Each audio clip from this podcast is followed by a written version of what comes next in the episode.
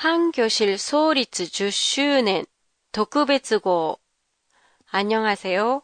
도쿄 타마시에 있는 한국어 교실 한교실입니다. 한교실 창립 10주년을 기념하는 이벤트가 모레 11월 4일에 있는데요. 오늘은 10주년 특별호로 보내드리겠습니다. 제가 한국어를 처음으로 가르치게 된 건 12년 전에 현재 NHK에서 한국어 강사를 하고 계시는 한도 치즈코 선생님 소개로 타마시에 있는 한국어 서클에서 한국어를 가르치기 시작한 게 계기가 됐어요. 처음에는 한국어를 어떻게 가르치면 좋을까 하고 고민도 많이 했지요.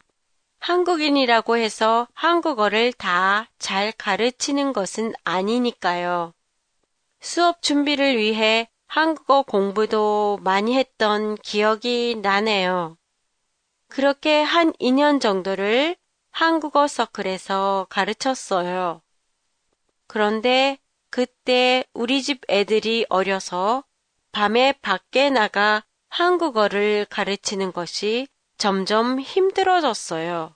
그래서 낮 시간에 집에서 한국어를 가르치는 게 좋겠다고 생각해서 시작한 게 한교실이었어요. 낮 시간에 수업이 많다 보니 수강생은 거의 대부분이 주부였고 수강생들은 클래스에서 한국어 공부뿐만 아니라 공통 관심을 가진 새로운 친구들도 사귀게 돼 수강생들끼리 같이 여행을 가기도 하고 콘서트나 영화도 함께 보러 가기도 해요.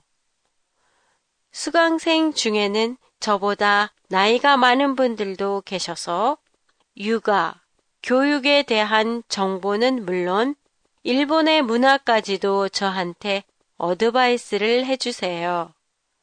만약에 제가 일본에서 한국어를 가르치는 일이 없었다면 이런 좋은 분들도 만나지 못했을 거라고 생각해요.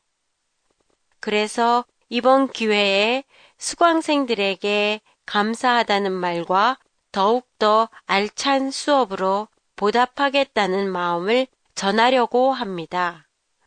페이스북 페이지에서 팟캐스트 내용을 일본어로 보실 수 있습니다. 안녕히 계세요.